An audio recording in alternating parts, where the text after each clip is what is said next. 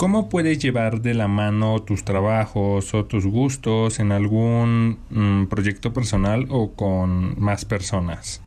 Por ejemplo, en mi caso fue que yo inicié un, por la pandemia, inicié un proyecto con unos amigos de subir un podcast de historia musical a Spotify.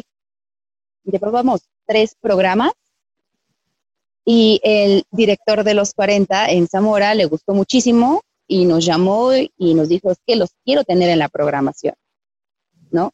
también es, una forma de dar a conocer lo que tú haces, tu talento, eh, lo que te gusta y después llevarlo a la parte profesional.